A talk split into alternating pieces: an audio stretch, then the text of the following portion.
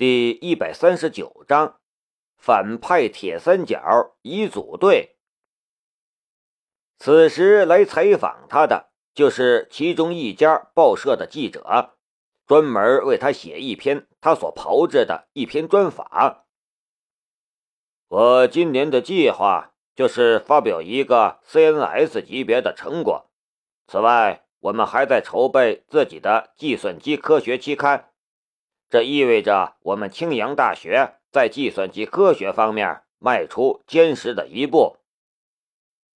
接受采访时的朱教授，如果忽略那张算不上好看的脸的话，确实是风度翩翩、谈笑自如，颇有大家风范。但当朱阳超看到段志学，顿时露出了满脸笑容，大步走了过去。刚才矜持高大的形象已经荡然无存。朱阳超特别喜欢攀附权贵，他和段志学其实在几年前就认识了。那时候的楚春辉还在京城，在教育系统任职。不过那时候的朱阳超百般努力，都没巴结上楚春辉，倒是曲线救国。和段志学有了点联系，而后来段志学主动递上橄榄枝，朱阳超立刻顺手抱住跪舔。譬如这次把李杰内定为自己的弟子，就只是向段志学示好罢了。当然，他根本就不知道李杰的真正身份，只当李杰是段志学的某个亲戚家的孩子，所以。对李杰并不怎么重视。虽然楚春辉早就不在教育系统任职了，但是他的影响力却还在。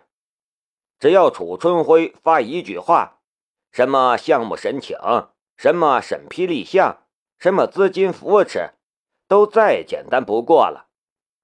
这可是超级大腿，怎么能不抱住？刘敏中百思不得其解。像朱阳超这种肚子里没二两墨水学术水平真的算不上多优秀的教授，是如何拥有现在这种学术地位的？却不知道，朱阳超的学术地位并不是研究出来的，而是经营出来的。与其说朱阳超是计算机学界的大牛，不如说是社会关系学的大牛。段志学引荐了两人，在段志学的穿针引线之下，两个人也是相谈甚欢。对朱阳超来说，苏畅公司这种大公司意味着雄厚的资金。如果朱阳超有那么两个项目交给他，他也就赚翻了。就在此时，苏吉接到了电话，他拿起来一看，又不想接。又担心出了什么问题，犹豫再三，还是拿起来，向旁边走了两步，低声道：“怎么样了？”高希莲把情况汇报了一下，然后连忙保证道：“苏总，您放心，我们不拿到，绝对不会离开青阳大学的。晚上我们就去把它偷出来。这怎么能叫偷？”读书人的事儿能算偷吗？苏吉道：“呃，是是，你看我这张嘴，真不会说话。”高希莲连连道歉：“我不管你们用什么办法，反正你们把这事儿办好。”苏吉一转脸，突然看到段志学和朱阳超两个人都静静站在他的身后，不知道刚才的对话。他们俩听去了多少？唰一声，吓出了一身冷汗，连忙挂了电话，僵笑道：“哎，这个，呃，有点公司的事儿。”俩人其实都没听到多少，只听到了只言片语，但两个人都是人精，隐约也猜到了什么。段志学明哲保身，不愿意趟这趟浑水。假装不知道，但朱阳超却是不愿意放过任何一点机会，微笑道：“苏总，你有朋友在青阳大学，如果没处落脚的话，可以到我那里坐坐。”他的心中却在回忆着刚才听到的话：大学、信团队、无人机、偷，不需要太丰富的想象力，他就已经可以想象接下来发生的事儿了。信团队，朱阳超记得非常清楚，当初小娟说过，信团队里一个成员就是刘敏中的学生。虽然并不是非常重要的讯息，但是此时朱阳超却不会放过任何一个能够打击刘敏忠的机会。再则，打击刘敏忠还在其次，像苏畅公司这种大公司，资金雄厚，如果能够进行某些合作的话，那就是上亿金额的合作案例，对他在大学里的地位大有裨益。现在的朱阳超已经快要病急乱投医了，再不想办法一棍子把刘敏忠打死，说不定以后就再也没机会了。而就算是一棍子打死了刘敏忠，等到刘敏忠真的发布了论文，怕是学校还会找他的麻烦。他现在满心都想要炮制出来一个大新闻来，提升自己的地位。给自己弄个保护伞。正所谓生米煮成熟饭，就算是学校想要后悔也晚了。但如果想要做到这一点，时间上会非常紧迫。他做梦也没想到，刘敏忠竟然能把他逼成这样。说不定你们还能合作一下，超算和无人机。这中间能不能擦出点什么火花来？正想爬墙，就有人送梯子。段志学道，他对这些技术方面不了解，但这句话却说到了朱阳超的心里。朱阳超的笑容更深了。有，当然有。苏总，你是做无人机的，我研究的几个项目里。就有一个项目和无人机有关，譬如飞行模拟，正好想要找一些数据的提供方呢。现在无人机是一个热点，很多人都在关注，很多人认为无人机将会是下一个个人消费引爆点。朱由超的嗅觉一直都是非常灵敏的，所以早早就进入了这个市场。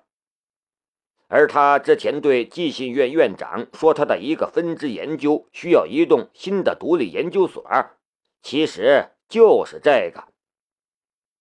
苏吉长吁了一口气，这俩人显然抓住了他的把柄，但似乎并没有想要赶尽杀绝的意思，反而伸出了橄榄枝，打算和他合作。他能怎么做？只能接受了。仔细想想，这似乎也并非全是坏事儿。塞翁失马，焉知非福？数据，您要什么数据？我们这里有很多呀，而且我们苏畅公司的无人机实力在国内也是顶级的。飞行数据方面，苏吉虽然有些肉痛，却还是忍痛割爱。现在这个世界正在逐渐从互联网时代进入到了数据时代，数据为王。朱教授张口就要数据，其实是狮子口大开。但是苏吉还真不觉得自己吃亏了。如果他弄到了信团队的代码，他要如何解释他的无人机突然性能暴涨，天上掉下来的？但有了超算助阵，那就完全不同了。这简直就是一个愿打，一个愿挨，双方一拍即合。很快就开始讨论如何开新闻发布会，宣布双方正式合作了。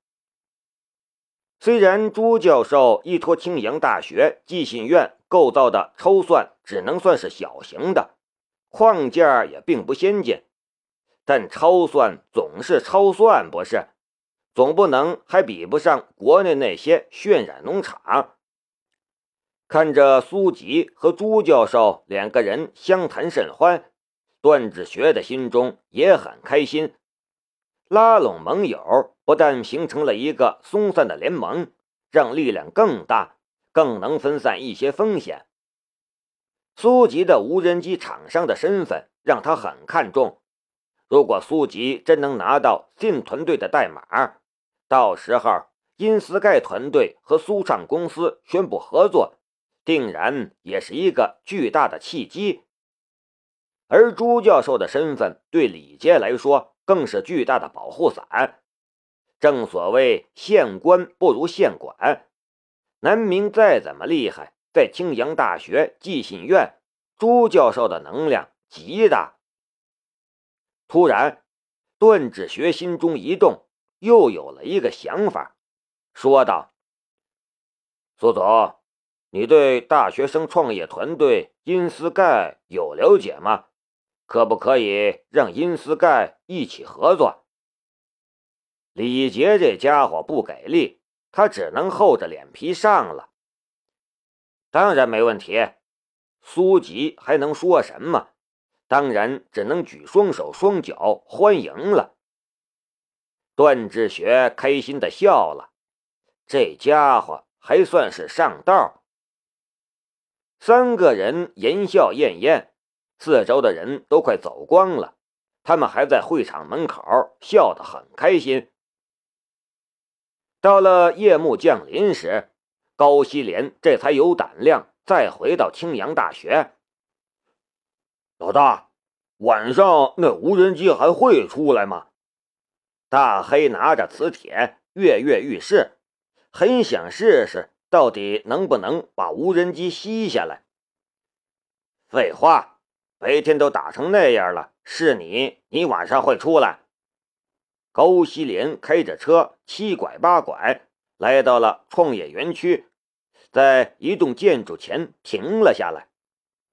那建筑的外面挂着一个牌子，上面写着“青阳大学抽算研究所”。你们等等，我去问问路。高希莲下车，走进了抽算研究所。再出来时，已经胸有成竹。